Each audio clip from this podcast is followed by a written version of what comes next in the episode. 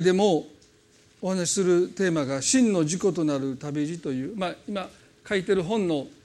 内容から3回に分けてメッセージをする予定をしています。まあ、ニューライフでも、えー、何回かもお話をしてきました、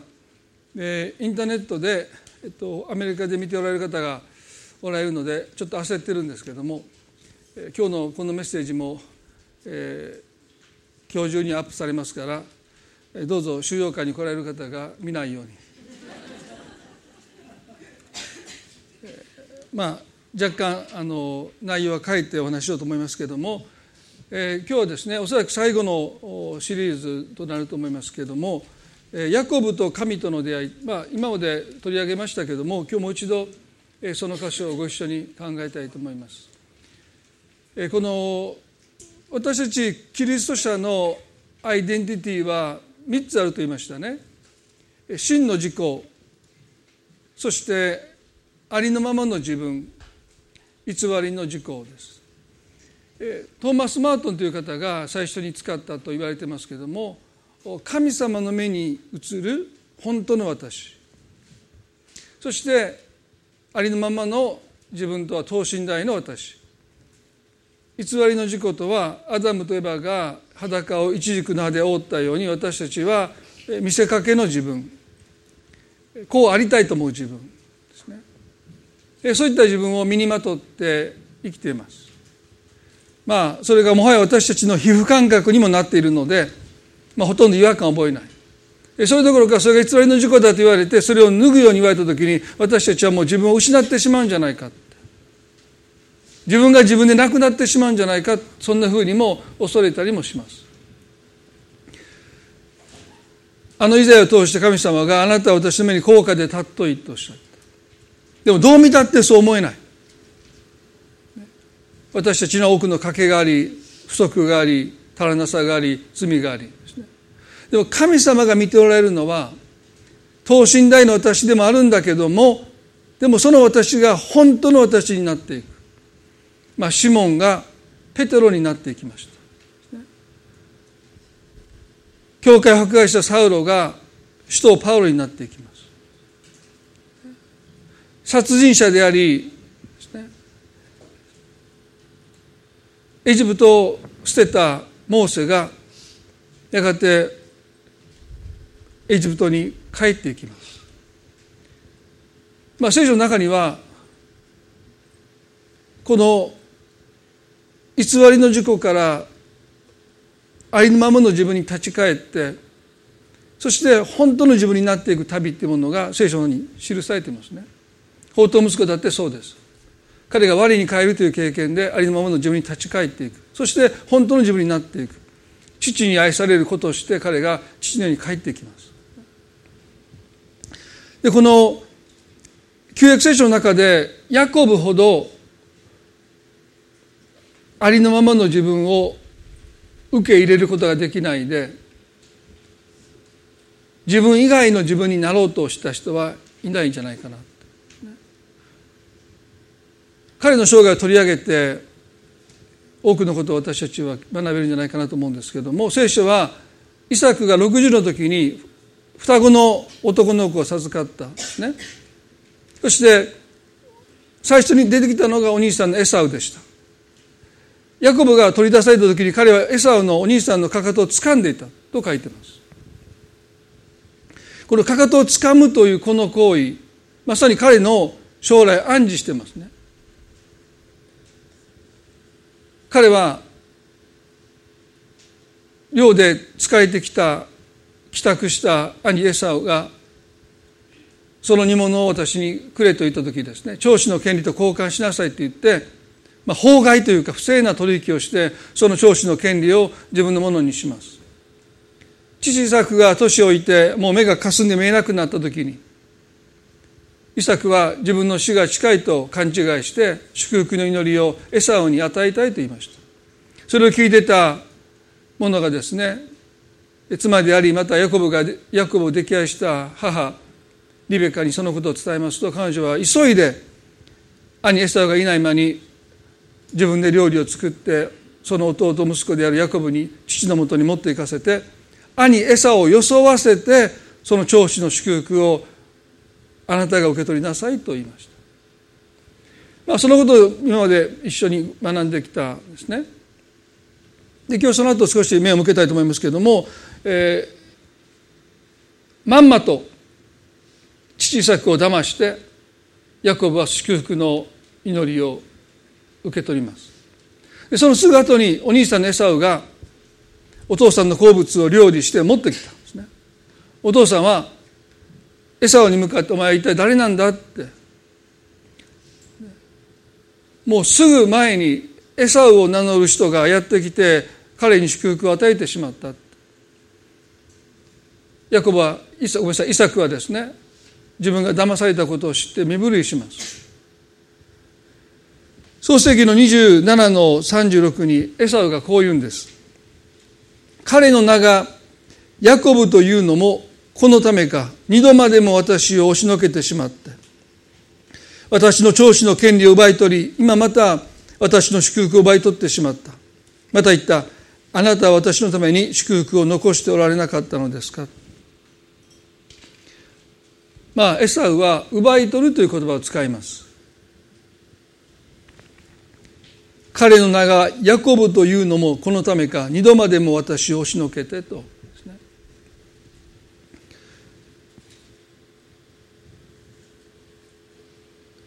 少し前にも紹介しましたけどもこのヤコブという名前はもともと押しのけるものという意味があると一般的にはよく言われるんですけれどもでもある聖書学者はですね神の加護のもとにあるものという意味があるんだ。でもその彼の生き様彼の強引さっていうものに対する皮肉を込めて蔑みを込めて押しのけるものというあだ名がついたんではないかという説もあります。まあ、私たちはどっちかというとそっちの方がしっくりくるんですね。まあ自分の生まれた子供に押しのけるものって普通つけるかなとまあイサクだったらつけかねないかもしれませんけどもまあでも彼の生き様はまさに押しのけるものとしての生き様でした。彼を押しのけるものとして考え押しのけるものとして語り押しのけるものとして行動しました。まさに彼は偽りの事故押しのけるものという偽りの事故を身にまとってあたかも自分がそういう人間であると彼はそう考えてその偽りの事故に自分を合わせて生きてきました。そうしないとこの世界では生きていけない。幸せになれない。ましてや父の祝福を受け取れないって。自分でない他の誰かにならなければ祝福されないと多くの人がどこかで考えています。多くの人が向上心という時に今の自分を否定してこんなんじゃダメだって、他の誰かにならないと私は成功しない幸せになれないと思って自分を否みます否定します。それが多くの人にとっての原動力ですよね。満足したらもう人生はそこで終わってしまうヤコブが押しのけるものになっていったのはそういう思いが彼の心にあったからだと思います。最初の人生のスタートでつまずいたんですね。双子の弟として生まれてきたことを最後の最後まで彼は受け入れることができないでいた。そのかかとをつかむ彼のその思いがそこに現れてますね。でも彼の人生にある転機が訪れます。押しのけるものとして生きてきた。長子の権利を兄エサウの言葉を借りるならば奪い取って。長子の祝福までも兄エサを装って奪い取って欲しいものを全部手に入れてきました。でも想定外のことが起こりますね。兄のエサウがヤコブに対して殺意を抱いた。本気で殺そうと思った。まあ、この後十数年の時が流れたんですけども流れた後もですねこのエサウはその殺意を捨てるどころか400人の男を連れてヤコブを迎えに出てきたということがこの後に書いてますからね。もう家族皆殺しにしようと思って400人を連れてやってくるんですからエサウは本気でした。父イサクが亡くなったらもうその次の日でもヤコブを殺そうと考えていた、まあ、そのことが母リベカに知られてですね母は自分のお兄さんラバンのもとへと愛するヤコブを逃がします。ヤコブにとっては欲しかったものを手に入れた。長子の権利も長子の祝福も手に入れたのに彼はそれを全部手放して父の家からラバンのもとへと逃げていきます。ですからヤコブにとってこの旅は失意の旅であり後悔の旅であり挫折の旅でした彼の人生計画は崩れましたもう彼には夢もないし幻もないし望みもないし願いもありませんでした創世記の28の16にこう書いてます。ヤコブはベールシェバを立ってハランへと旅立った。あるところに着いた時、ちょうど日が沈んだので、そこで一夜を明かすことにした。彼はそのところの石の一つを取り、それを枕にして、その場所で横になった。ハラン、オジラバンが住むその場所に彼が旅をしていきます。あるところに着いた時と書いてます。ちょうど日が沈んだので、そこで一夜を明かすことにしたと書いてます。何気ない、単なる旅の一コマですね。ある場所に着いたその場所は彼にとっては特に何の意味も持たない。彼の心を魅了もしないですね。ただ、日が沈んだので仕方なく彼はそこで一夜を明かすことにします。本来ならば自分を殺そうと思っている兄エサウが追いかけてくるかもわからないので少しでも遠くに行きたかった。もし懐中電灯があればおそらく彼は夜通し旅を続けたと思うんですけども、まあ、当時そんなものもありませんのであるいは火を起こすことすら彼は多分知らなかったお兄さんのエサウはどの人でしたからエサウだったらね火を起こしてまあ、松明などのものを持って夜通し歩けたかも分かりませんけど彼は天幕とかにいたわけですからねこれ採用してるわけです多分。だから火を起こしたら知らないんですよ。皆さんねお父さんでキャンプに行って火を起こせないお父さん結構いるんですよ。もうどうやって起こしてか分からないやったことないですからね。家でカシャってやるだけですからね。もう石でカチカチカチってそんなんもう何年そんなんで火が起こらないんだけどまあもうありますよいろいろね。でもヤコブはもうどうやって火を起こしてか分からない。だからもう彼は仕方なく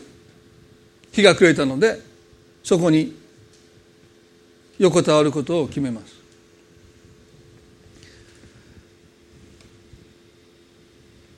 でもそのことが彼の人生にとってターニングポイントになってきます真の事故となる旅路本当の私になっていく旅路それは神様の摂理によって導かれる旅です神様の摂理によって導かれる旅です。で神の摂理という言葉はですね私たちの思いを超えた神の計画と言えると思います。私たちが一度だって頭に思い浮かべたことのないこと。そんなこと考えもしなかったこと。それが神の摂理。私たちの思いを超えた神の計画。その計画がヤコブを本当のヤコブにしていきます。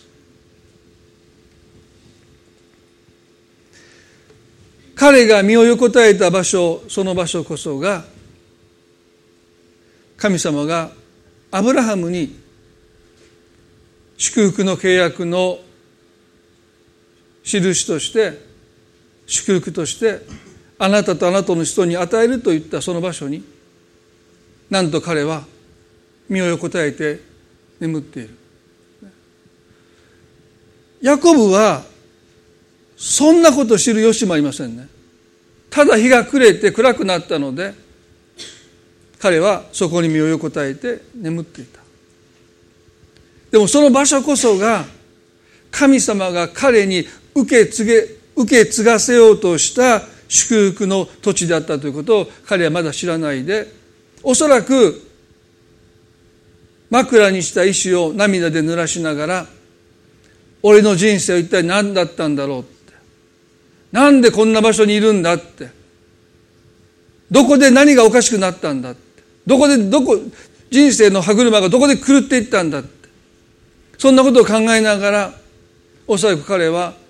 これからの将来自分を待ち受けているさまざまな困難に心恐れと不安に支配されながらそして歩んできた道今までの人生を後悔しながらおそらくその石を涙で濡らしていた。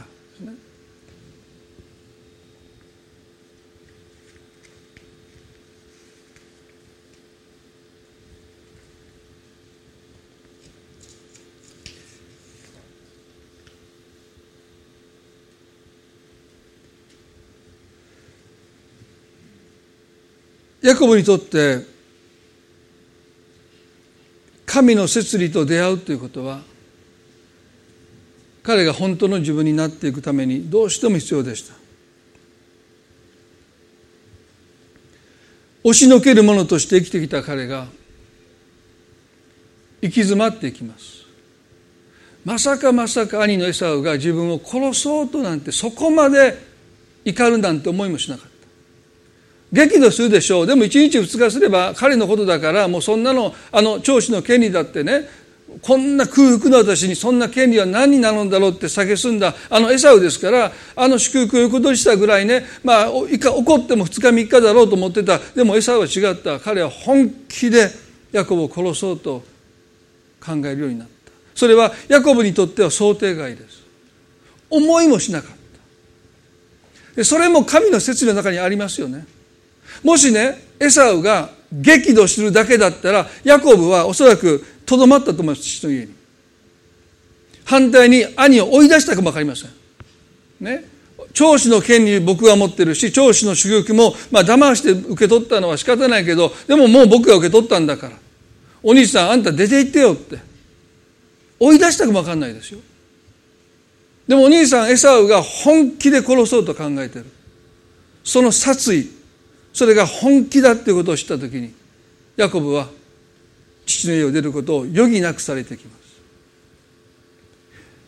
おそらく人生で彼が経験した一つの行き詰まりです、壁にぶち当たった。そして彼は方向転換を余儀なくされます。でもその先に何が待っているのかそれは神との出会いです。多くの人が押しのけるもの自分の人生を自分で切り開いていかなければならないという思いで自分の夢を追い求め自分の計画を着々と進めていく中で私たちは神と出会うそのスペースがありません。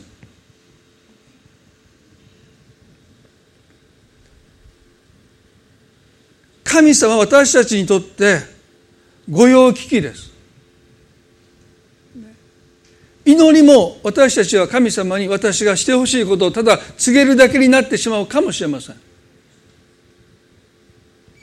必要な時に神様の助けを求めるだけです。大切なことは自分の計画です。でその先に神との出会いはあるんでしょうか？ありません。でもヤコブは行き詰まっていくんです。もうここに折れないってここにいたい。死ぬほど痛いって。しがみついてこの場所にいたかったんだけども兄エサウが殺意を抱いていることを知った時にもうそこに折れなくなっていく。そして彼は父の家をいやいや泣く泣くしぶしぶ出ていきます。でもその先に何の計画もなくなって何のビジョンもなくなって夢もついえた時に彼の人生には大きな空間が生まれます。それを空虚と言ってもいいか分かんない。でもそのスペースこそ神をお入れする神と出会う必要な人生のスペースなんですね。どうして日本人の方がイエス様と出会って救われることにおいて 99. 点数パーセントの人がその出会いを経験しない、まあ、いろんな理由があると思いますね宣教学の視点から、えー、説明する人もいればですね、えー、もっと悪霊の働きだ、まあ、いろんなことがありますかでも一つの視点はですね神と出会うスペースが人生にあまりにもなさすぎるということも一つの理由だと思いますね。朝から晩まで神と出会うスペースがそこにないんです。まあ、こんなふうに言う人もいますよ。あまりにも忙しすぎて神様と出会う余裕がないんですこれ本末転倒的な生き方ですよね。忙しすぎて神と出会う余裕がない。神と出会わないから忙しさに追われるんであって。でも多くの日本人にとってその人生にスペースがないです。朝から晩まで。神様と出会うスペースというものがありません。時に神は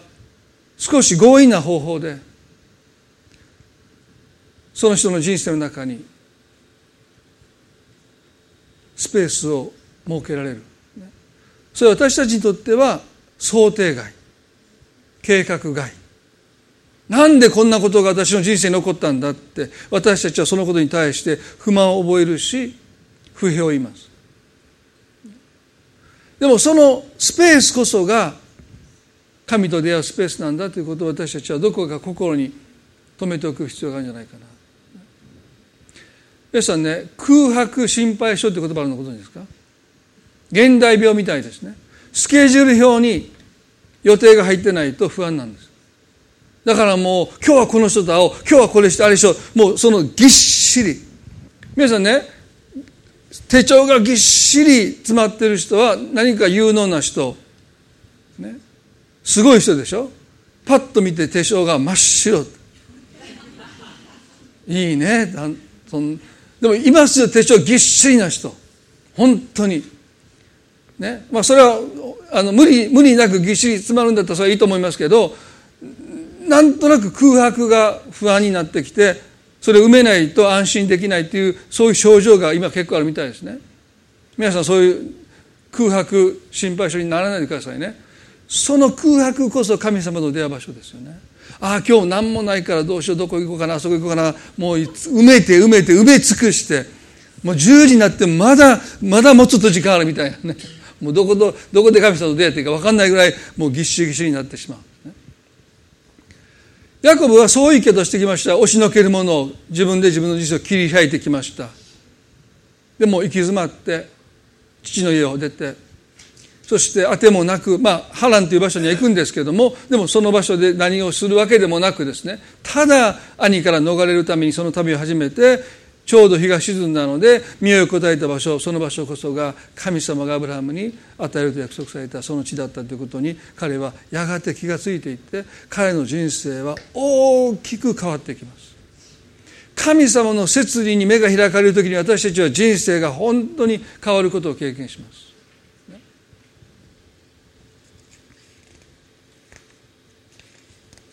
漱石のごめんなさい。その前にですねヨハネの21章の18節を読みたいと思いますね。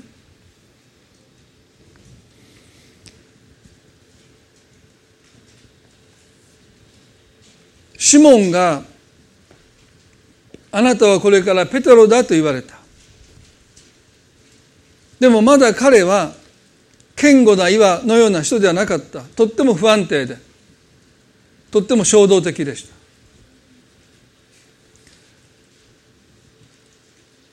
この後イエスは彼がふるいにかけられてご自身につまずくことを告げられた時に彼はそれに対して非常に過敏に反応したということを話をしましたね。主よご一緒なら老であろうと死であろうと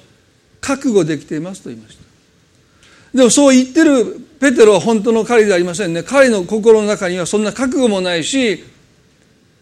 主のために死のうなんていう気もさらさらありません。彼はまだ報いを受け取ってないことの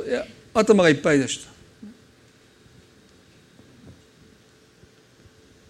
イエスは彼に言いました。あなたは三度私を知らないと言うだろう。それが本当の彼の姿でした。イエスのために自分の命を捧げるなんてことを彼は考えてもいないしそんなことしたくなかった。だから三度あなたは私のことを知らないだろうという。そして実際に彼は大祭司の中庭でイエスのことを知らない知らない知らないと三度否みます。その後イエスと目があってその眼差しを見てその目が自分を責めていない。そんな私を変わらぬ眼差しで見てくださったそのイエスの眼差しに触れて彼は激しく泣きます。それはこんな自分がイエスに愛され許されていることを知った瞬間ですね。私たちは神の前で装う時に本当の意味で神ないか分からなくなってきます。神が見ているのは装ってる私だって私たちは錯覚するんです。そんなことありえないですよ。神様はあなたの本当の姿をペトロが三度私のことを知らないということをイエスは知っておられた。その姿を見ておられた。それでも変わらないをもってペトロを愛しておられた。そのことを彼はですねどうしても信じることができないんですよね。どうしてかそれはそれ以外全ての人の前で彼は偽って生きてるから見せかけの自分をで生きてるからですよね。自分の妻の前で自分の夫の前でも私たちは完全に裸になるわけじゃない。まだ一軸の歯を持ってその裸を隠している。偽りの軸を持って自分を隠している。だからどんなに愛されても本当の自分が愛されているその魂の深いところまでその愛がなかなか届かない。でも三度知らないって言ってしまった自分をイエスが変わらぬ眼差しで見つめてくださった時に彼は初めて本当に自分が愛されているということを知りますね。でその後神様はイエス様はですねペトロにこういうことをおっしゃったヨハネの21の18です。もうこの時彼はね本当の自分になっていく旅路をようやく始めた瞬始めた頃です。誠に誠にあなたに告げます。あなたは若かった時には自分で帯を締めて自分の歩きたいところを歩きました。しかし年を取るとあなたは自分の手を伸ばし他の人があなたのあなたに帯をさせてあなたの行きたくないところに連れてきます。これはペトロがどのような死に方をして神の欲を表すかを示して言われたことであった。こうお話になってからペトロに言われた。私に従いなさい。ペトロが若い時は自分の行きたいところに行き自分のしたいことをして自分の人生をある程度自分の思い通り生きてきました。100%思い通り生きてきた人いませんけどある程度思い通りに生きることができたと思います。皆さんにとってそうだと思いますね。100%無理だけどもある程度思い通りに生きてきた。でもあなたが年を取ると誰かがあなたに帯をする。すなわちあなたを束縛してあなたが行きたくないところにあなたを連れてくるようになってきますよと言いました。イエスはペトロがやがて捕らえられて殉教の死を遂げることを示唆された。そしてその後におっしゃった。私に従いなさい。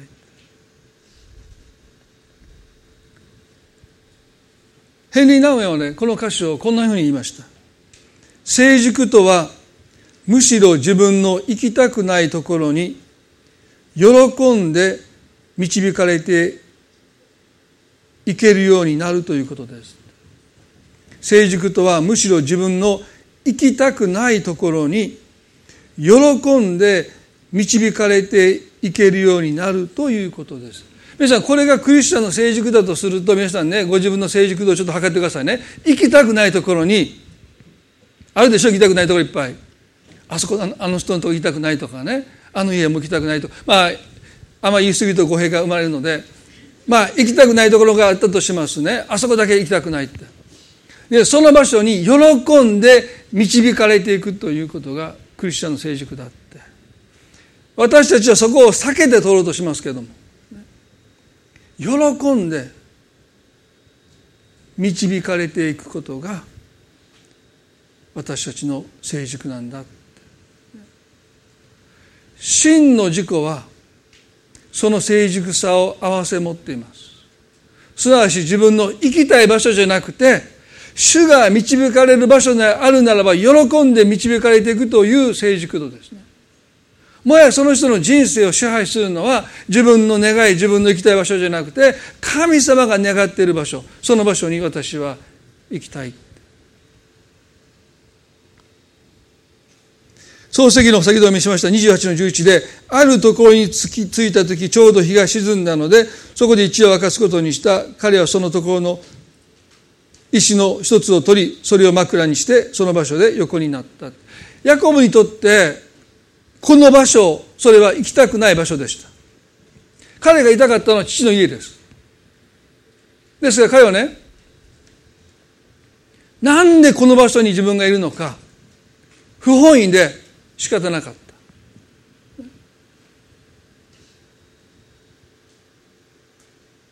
彼は決してその場所に神によって導かれたとは考えていない。でしょ？皆さん私たちの人生で神の摂理と出会うということはすなわち神様があなたの人生を導いているということを知るということですよね。今あなたがいる場所が不本意な場所であったとしてもです。ヤコブにとってねその場所は何の意味もない何の、ね、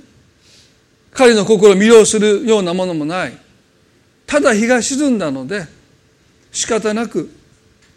身を横たえた場所にしかなかった。ただのそんな場所なんですよ。でましてやそんな場所にいることが彼が自分自身許せなかった。なんで俺がこんな荒野で野宿してるんだって。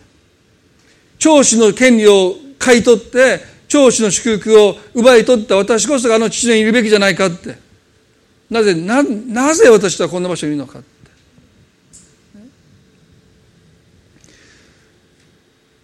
彼は自分が身を横たえているその場所が彼が受け継ぐ祝福の相続の地であることをまだこの時知る由もなかったですよね。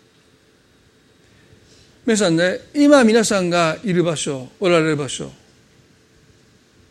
もしかしたら不本意な場所にいるように感じておられるかもしれない。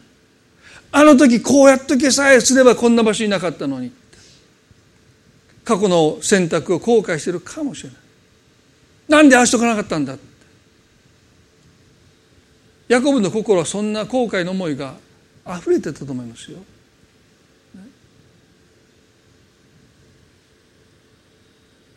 でもその場所こそ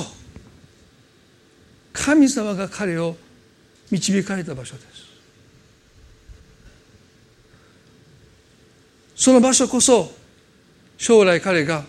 そこに戻ってきてイスラエルという国がそこに誕生していく場所でしたでも神の摂理すなわち神様がヤコブの人生を導いてくださっているというこの事実を知るまではそれは単なる場所いや不本意な場所でしかなかったということ私ねこの歌詞を読んでていろんなことを思うんですけれども一つはですね私も神様が私の人生を本当に導いてくださっているということがはっきり分かるまで同じ葛藤を覚えましたね。まあ、私アメリカで勉強して日本に戻ってきた時ですね、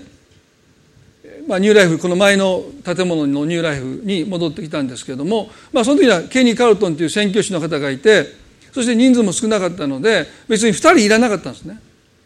で私も日本に帰ってきてまあ完全に就職するわけにいかないのでアルバイトをしなければならなかったので、まあ、アルバイトを探して最初に二宮無線のシステム開発室でコンピューターを教えてたんですけどももうだんだん嫌になって、まあ、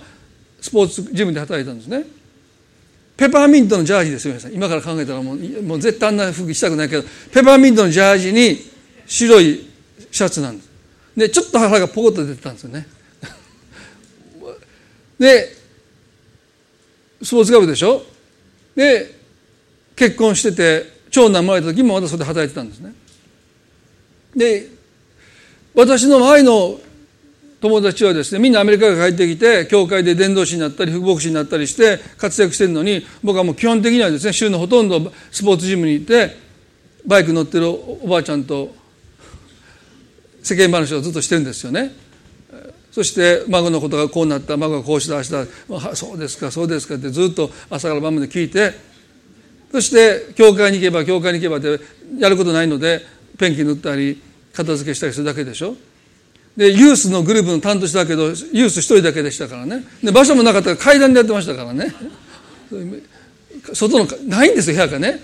だからもう外の階段に座って1対1で。でそのユースの方来なかったから僕も教会行っても誰も相手にする人いなかったですね。である時その大学卒業した若い新入社員がですねバイトのこの勤務表を管理するときに「あ豊田さんもうこの日は3時まででいいですよ」この日も3時まででいいですよって言って1週間5時まで働く予定してたのが全部3時で切られたんですね。その時僕妻って子供いたんですよ。もうしがみつきました。すいませんって。5時まで働かせてくださいって、ね、22歳のもう今で言うともう若造ですよね。もう5時まであと3時間。でその帰り道僕もね本当へこんだんだでもうちの奥さんに言いました。もう僕フルタイム正社員で働きたいって。こんな年になってアルバイトして22歳のそんな男の子に、まあ、その時私30だからそんな年離れそんな離れてるわけじゃなかったんだけどまあでももう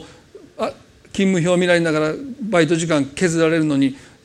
しがみついて5時まで働かせてくださいって言う自分がもう嫌でもうどうせ教会で報酬もないしペンキ塗るだけやからもう僕サラリーマンになるわって言ってうちの奥さんに言った泣き言言った覚えてるんですね。まあその時何て言われたか分かりません。なったらって言われたのか何て言ってくれたのか分からないんですけども、まあ、結局ですね周りの友達を見てみんな教会で確固たる地位を持って働いてるのに、まあ、自分は一体何をこんなとこでしてるんだろうって。ね、アメリカ卒業した時はねもう日本を待っててくれよもうすぐ帰るからぐらいの気持ちで帰ってきたんですよ。私が帰ってきたらもう安心しなさいよってもうこの国はもうリバイバルされますよぐらいの気持ちで帰ってきたらね誰も待ってないし何の働きもなかったんですよね。どこで間違えたのかなって。こんなとこでもうこんな島本町のニューライフみたいな教会でなんでいるんだろうって何回も思いましたよ。で僕そこで救われたわけでもないし、そこでお世話になったわけでもないし、お世話したんですからね、偉そうに言ってますけど。ね。その前の前の牧師が医者になるからって言って、もう国家試験の勉強で忙しいから豊田君ちょっとそのお父さんからね、手伝ってくれませんかって言われて、ああ、分かりましたって来ただけですからね。何をしてるんだろうって。神様の導きが分かりませんでしたからね。神の摂理ってことが分からなかったのでなんで僕はこんなとこにいるんだろうって。あの 4, 4年間アメリカで勉強したことを何にも生かせてないペンキ塗って塗り方がおかしいて怒られてばっかりしてハケの洗い方がちゃんとできないと怒られてアルバイトではもうね3時で切るって言われてしがみついて。で挙句のあてには僕が支配人だってみんな思ってたんですよ。会員さん。一番年いってましたからね。いやもう本当アルバイトって言えなかったですよね。もうみんなどもう僕が支配人一番店長だと思ってみたいですよね。辞める時それが分かってあのすごい「ええー!」みたいなことになったんですけど。でもね神様が私の人生を導いてくださっているとは思えなかった。どこで間違ったんだろう。どこで選択を誤ったんだろう。ずっとそんなこと考えてました。ここにいて本当にいいのかって。私の幸せ私の成功はここでない他の場所だってずっと思ってました。でもやがてヤコブは夢を見るんです。聖書の漱石の28の12でそのうち彼は夢を見た。見よ一つのはしごが地に向けて建てられている。その頂は天に届き、見よ、神の使いたちがそのはしごを上り下りしている。そして見よ、主が彼の傍らに立っておられた。そしておっしゃられた。私はあなたの父アブラハムの神、作の神、主である。私はあなたが横たわっているこの地をあなたとあなたの子孫とに与えるって言いました。落胆して、行き詰まって、父の家から不本意ながら飛び出して日が暮れたので仕方なく身を答えたその地を私はあなたとあなたの子孫に与えるとおっしゃった時に人生で初めてヤコブは神の摂理というものを知ります。すなわち自分の計画とは違う。自分の思いにも浮かんだことのない人知を超えた神の計画によって私の人生が導かれているというこれ以上の証拠これ以上の印は他にありません。自分が横たわっているその場所こそが何もかも失って何もかも手放して後悔の涙でその石の枕を濡らしていた彼がなんとその上に自分が身を横たえてるなんていうの。思いもしない。彼にとってその地は絶望のどん底です。そこでした。でもその場所こそが彼が受け継ぐべき約束の地相続の地だった。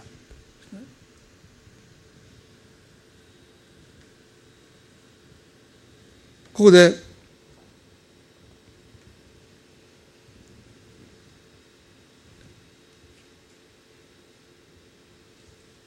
13でねそして見よ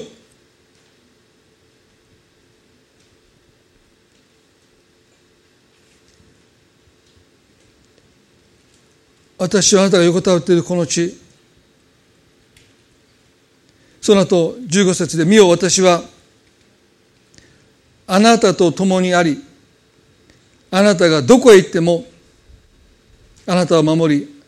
あなたをこの地に連れ戻そう。私はあなたをあなたに約束したことを成し遂げるまで決してあなたを捨てないとおっしゃった。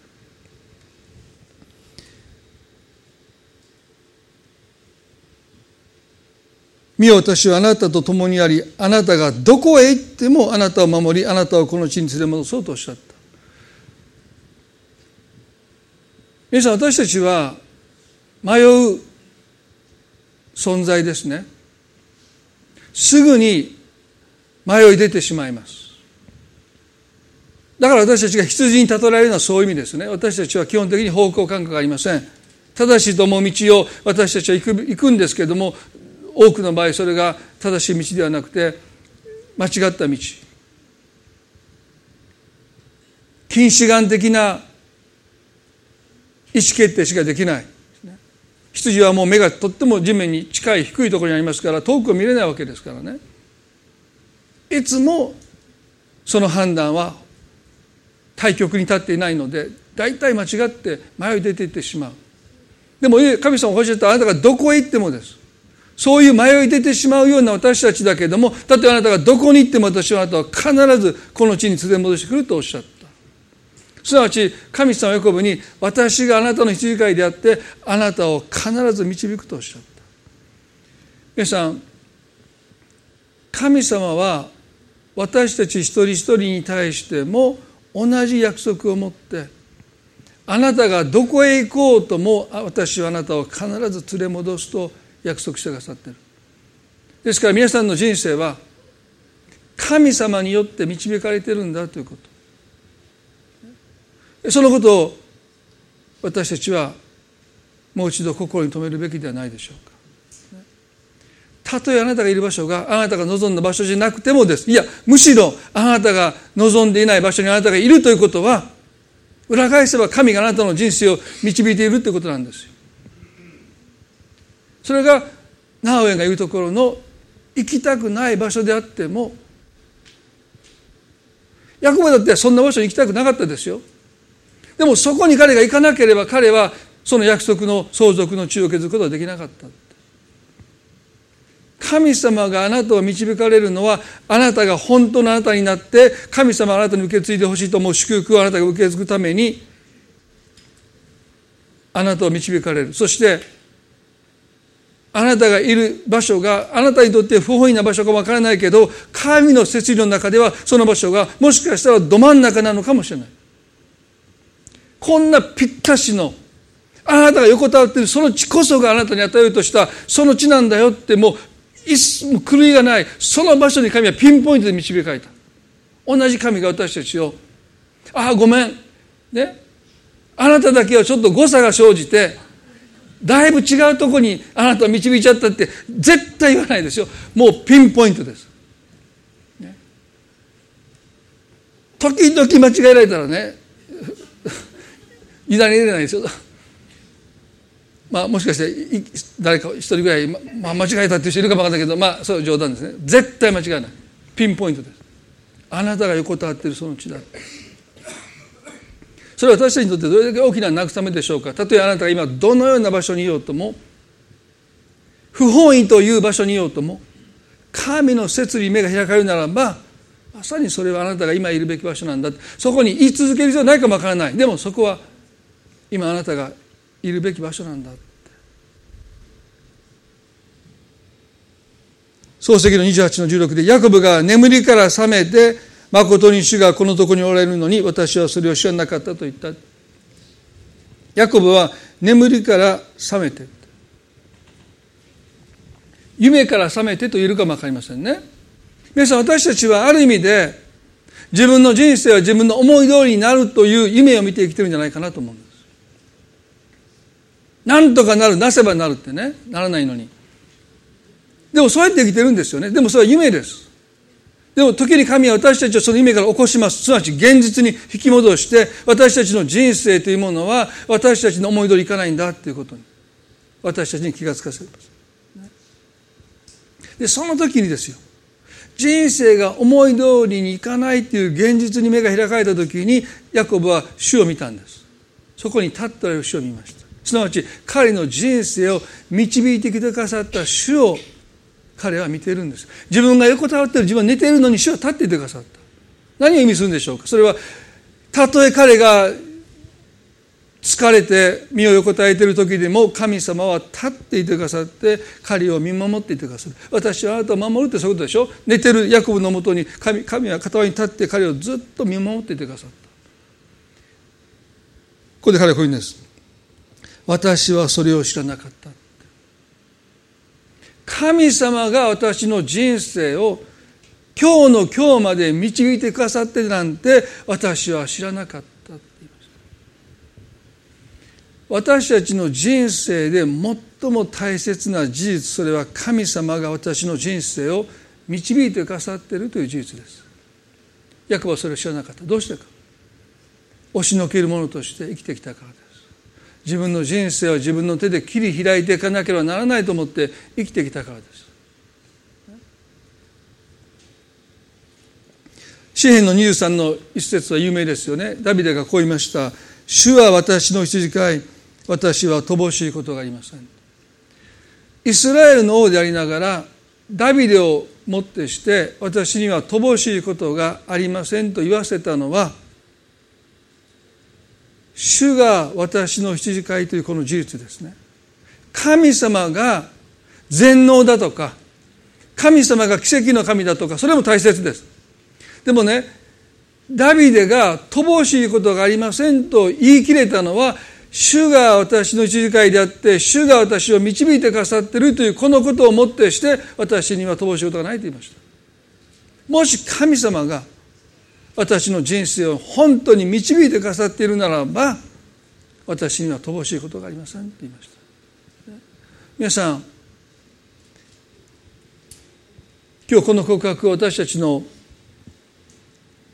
告白にしていきたい。17節で彼は恐れをののいてまた言った。この場所はなんと恐れ多いことだろう。これこそ神の家に他ならない。ここは天の門だと言いました。ヤコブがお兄さんの餌を装って父作から祝福の祈りを騙し取ろうとした時にね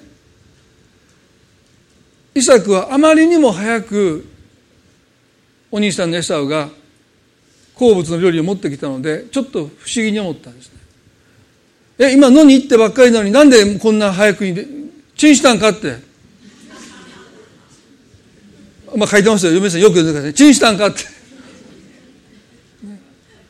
そんなわけないでしょ。昔ですからもう血抜きをしてね。そして解体してですよ。ね料理して持ってくるって相当な時間かかるんだけども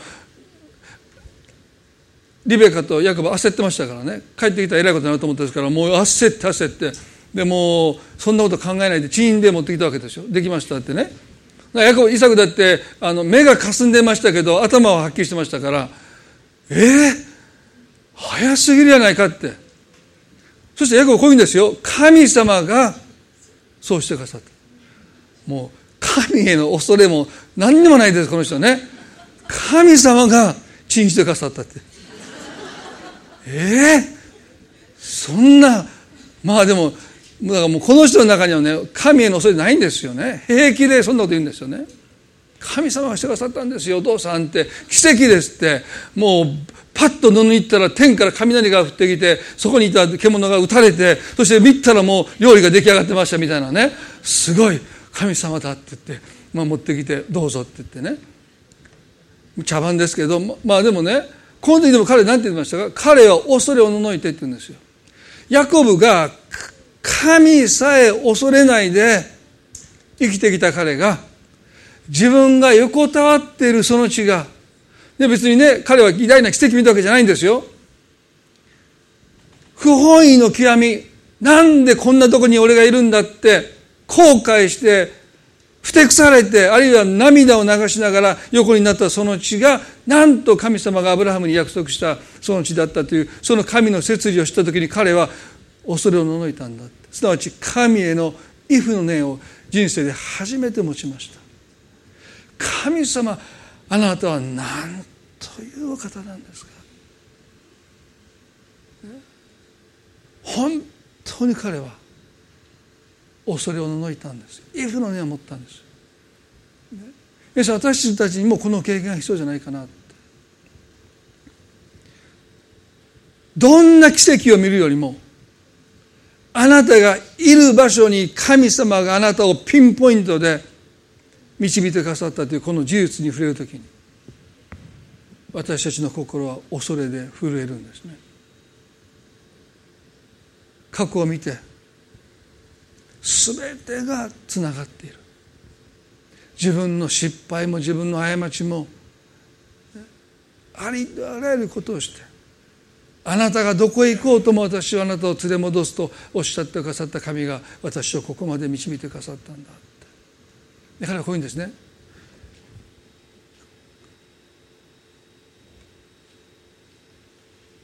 この場所はなんと恐れ多いことだろう。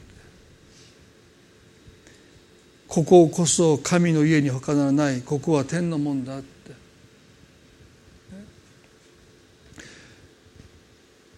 ここでヤコブは何に気が付いていくのかですね。それは彼は神の祝福を慕い求めてお兄さんの餌を押しのけてそれを奪い取ろうとしてきました。でも実のところ彼自身が神の祝福なんだということです。あなたを呪う者は私は呪いあなたを祝福する者は私は祝福するとおっしゃったあのアブラハムの契約の祝いの彼が相続者でした。ヤコブよ私はあなたを祝福としてるんだよって。祝福はあなたを通してこの地に天の門ってそういう意味でしょ？あなたを通して祝福が流れていくんだよって。だからヤコブはねもう一度自分の人生を神の祝福として受け取らなければならなかったということです。祝福が彼の外側にじゃなくて彼自身が神の祝福だ。皆さんこれがクリスチャンに対する神の約束ですよ。あなたが神の家であり天の門だあなたを祝福するものを私は祝福するとおっしゃった。私たちは自分の人生を神の祝福そのものとして受け取っていく。神の賜物として自分の人生を受け取っていくということが大切ではないでしょうか。そしてこの経験を通してヤコブは本当のヤコブになっていくんです。神が私の人生を導いてくださる。この事実をもってして彼の人生は大きく変わっていきました。今朝どうでしょうか？皆さんの人生を何が決定づけているのか？過去の失敗でしょうか？誤った選択でしょうか？あなたを苦しめてあなたを不当に扱ったある人でしょうか？誰のせいでしょうか？自分のせいでしょうか？いやあなたの人生に決定的な権限を持つのは神様です。そして神様があなたを導いてくださるんだということ。その事実に私たちの目が開かれること。それが私たちが本当の私になっていく。出発点なんだということを覚えたいと思います。一言お祈りしたいと思います。どうぞ目を閉じてくださって。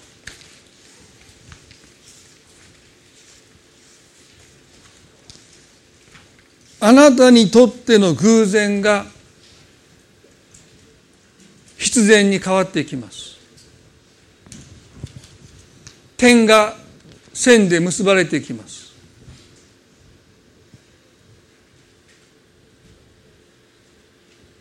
神様あなたに今日出会いたいと願っていると思います。ヤコブと出会ってくださったようにあなたと出会って神様があなたの人生を導いてくださることをあなたに知ってほしいって。あなたがいる場所が不本意な場所ではなくて神の摂理の中であなたの人生があることを知ってほしい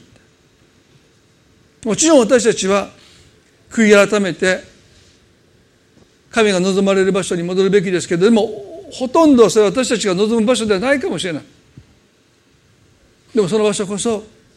あなたが本当のあなたになっていく場所。神様あなたに受け取ってほしい受け継いでほしいという祝福を受け取っていく場所なんだということ。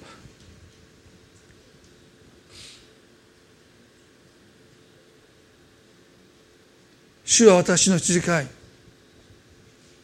私には乏しいことはありません。そう今朝告白したいそう願います。恵み深い天の地の神様ヤコブは押しのける者として自分の力で人生を切り開いてきましたがついに行き詰まってしまった。それは神様の憐れみです。ヤコブが本当のヤコブになっていくために一度裸になって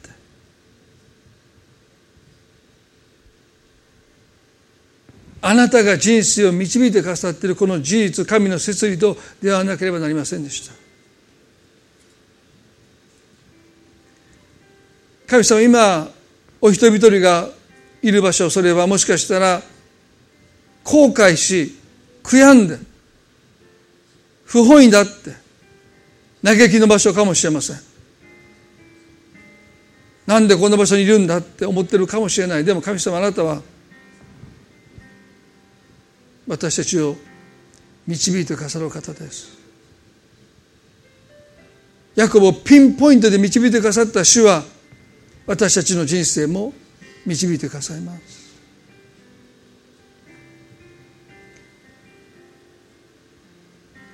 どうかお一人一人がダビデの告白を自分の告白とできますように。主は私の羊飼いです。主は私の羊飼いどうぞ神様が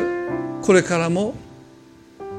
お一人一人を導いてくださって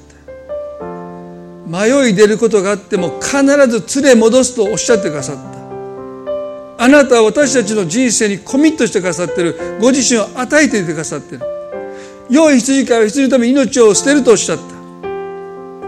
どうか主よ私に従いなさいとペトロにおっしゃった主よ。私たちもたとえ私が望んでいない場所であったとしてもあなたが私を導いてくださっていると信じてどうか最後まであなたに従うことができますように。そしてペトロは逆さ貼り付けにされて十字架で死んだと言い伝えられている。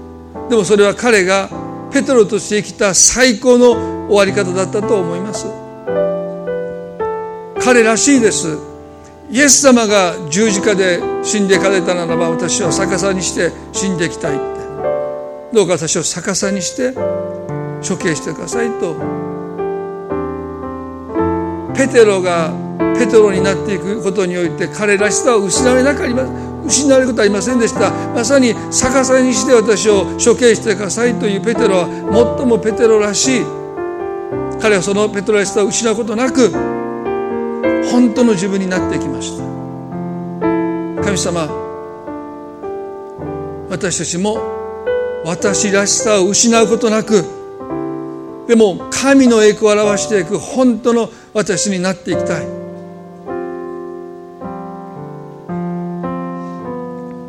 人一人の人生を神様が導いてくださっていることを感謝し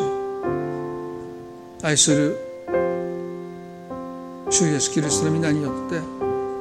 この祈りを見舞いにお下げいたします。それでは皆さんどうぞ立ち上がっていただいて賛美を捧げたいと思います。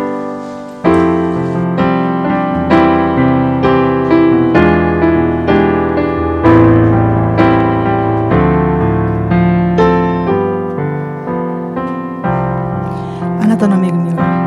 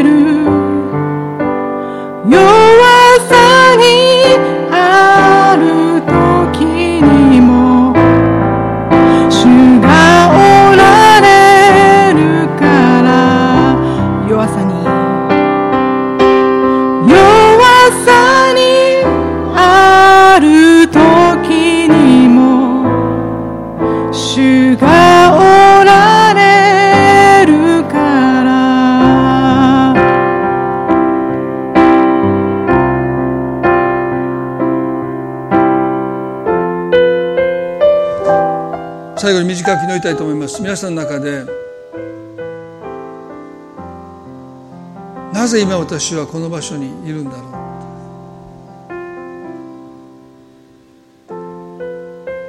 過去を振り返っては心にまだ痛みがあって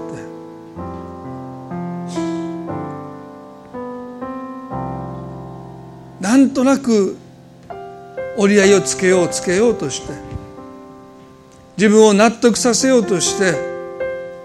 仕方なかったとかしょうがなかったとか。でも神様あなたが私をここに導いてくさったんだという確信を持てずに今苦しんでいる方がいるならば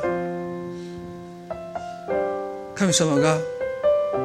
今日あなたにご自身を表してくださってあなたは私の計画の真ん中にいるんだということをどうかあなたの心に神様が示してくださるあなたが本当のあなたになっていくためにこの場所は通らなければならない通過点だっていうことをあなたに今日神様ご自身が教えてくださる。もう自分で自分を言い聞かせるその努力からその苦しみからどうかあなたが解放されてもう一度その場所に身を横たえて安心して休むことができますように。これからは神様がちゃんと私を導いてくださるんだって。私に用意してくださっている祝福を他の誰かが受け継ぐんじゃない。私がちゃんと受け継げるんだって。そこに囲いをしてこれは私のものだって言わなくったって神様はちゃんとこの場所に私を連れ戻してくださって私はこの地を相続していくんだって。もう私は誰も押しのけてきていく必要がないんだって。私は私になっていけばいいんだって。神様どうかそのことを今日本当にあなたからメッセージとして受け取ることができますよ今短く祈ります。神様どうかあなたが羊飼いであること母の胎にいる時から今日の今日までそしてあなたのもとに帰るその日までその瞬間まで導いてくださる羊飼いであることをそしてそれも良い羊飼いとして私たちのために命を捨ててくださる羊飼いであること。今日もう一度そのことを心から受け取ることができますように。私には乏しいことがありません。今日その告白をどうか私の告白にしてください。感謝し愛する主イエスキリストの皆によってお祈りいたします。それではどうぞお座りください、えー、今日の後ですね。この後またコン